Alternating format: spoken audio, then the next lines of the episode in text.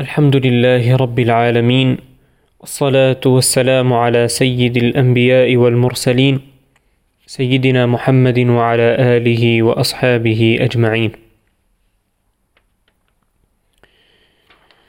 باب في الأمر بالمعروف والنهي عن المنكر.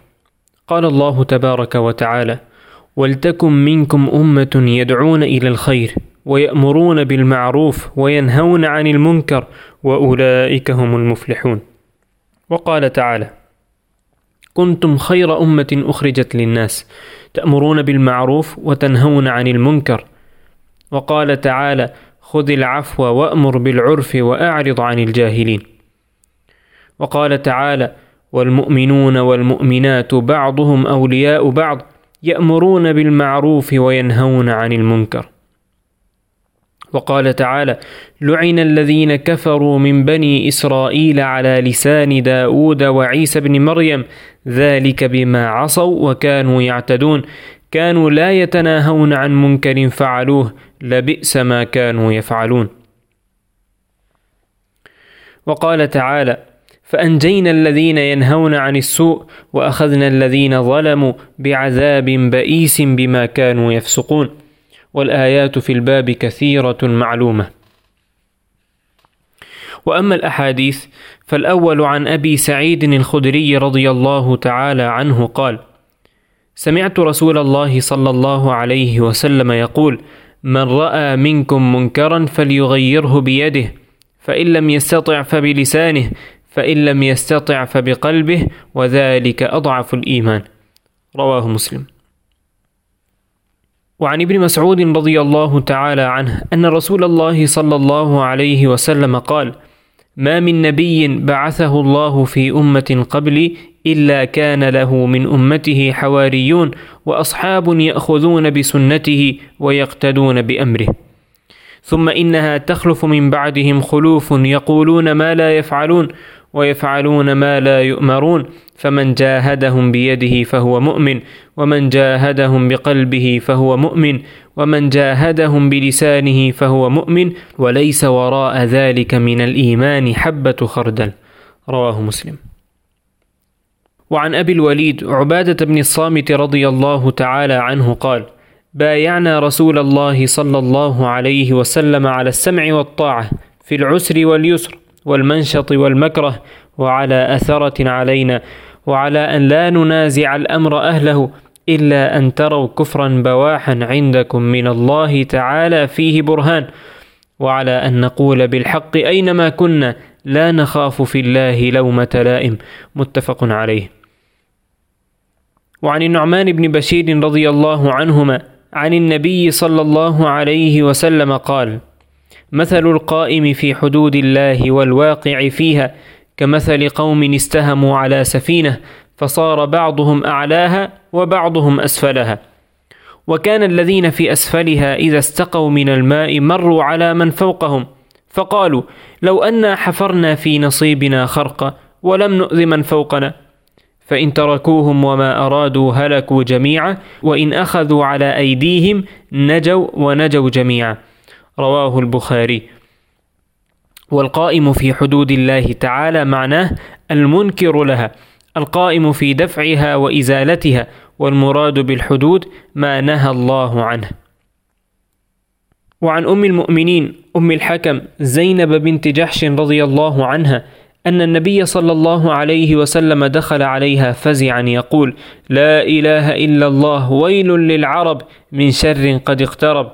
فتح اليوم من ردم يأجوج ومأجوج مثل هذا وحلق بإصبعيه الإبهام والتي تليها فقلت يا رسول الله أنهلك وفينا الصالحون قال نعم إذا كثر الخبث متفق عليه Capítulo sobre ordenar el bien y prohibir lo malo.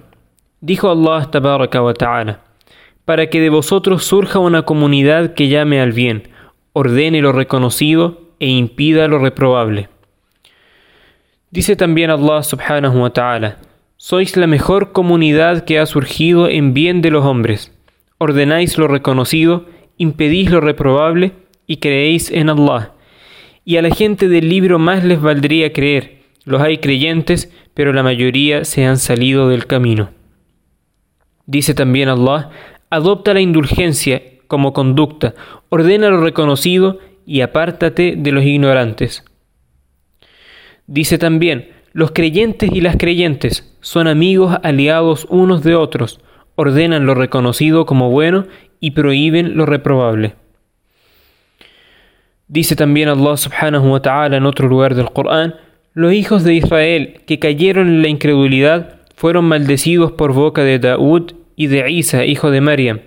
Eso les pasó porque desobedecieron y fueron más allá de los límites. No se impedían entre ellos ninguna acción reprobable. Qué malo es lo que hacían. Dice también Allah subhanahu wa ta'ala, y cuando olvidaron lo que se les había recordado, salvamos a quienes se oponían al mal y agarramos a los que habían sido injustos con un castigo implacable a causa de su perversión. En cuanto a hadith, Abu Sa'id al-Khudri radiyallahu ta'ala anhu narró que oyó decir al enviado de Allah sallallahu alayhi wasallam, quien vea algo ilícito que lo impida con su mano, si no puede, con sus palabras, y si no puede, con su corazón, pero sepa que esto último es lo más débil del imán. Transmitido por Muslim.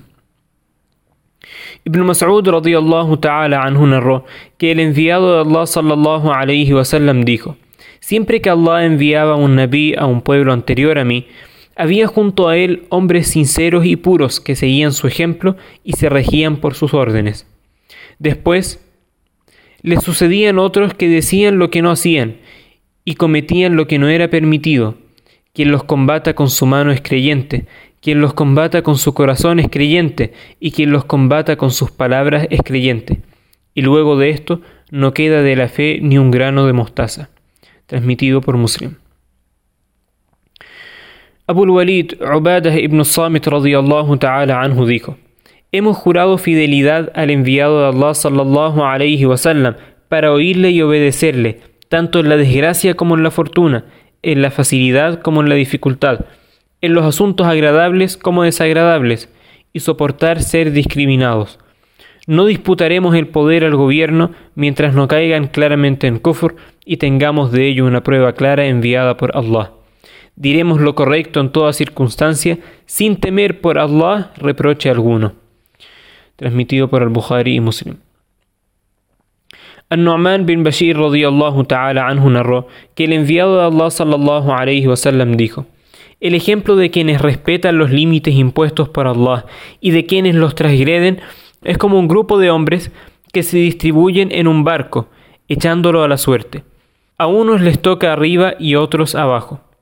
El grupo de abajo, al tener que subir para recoger agua, molesta a los otros, y por ello pretenden abrir un agujero abajo para solucionar el problema. Si se les permite actuar, todos perecerán ahogados. En cambio, si se les impide, todos se salvan. Transmitido por el Bukhari.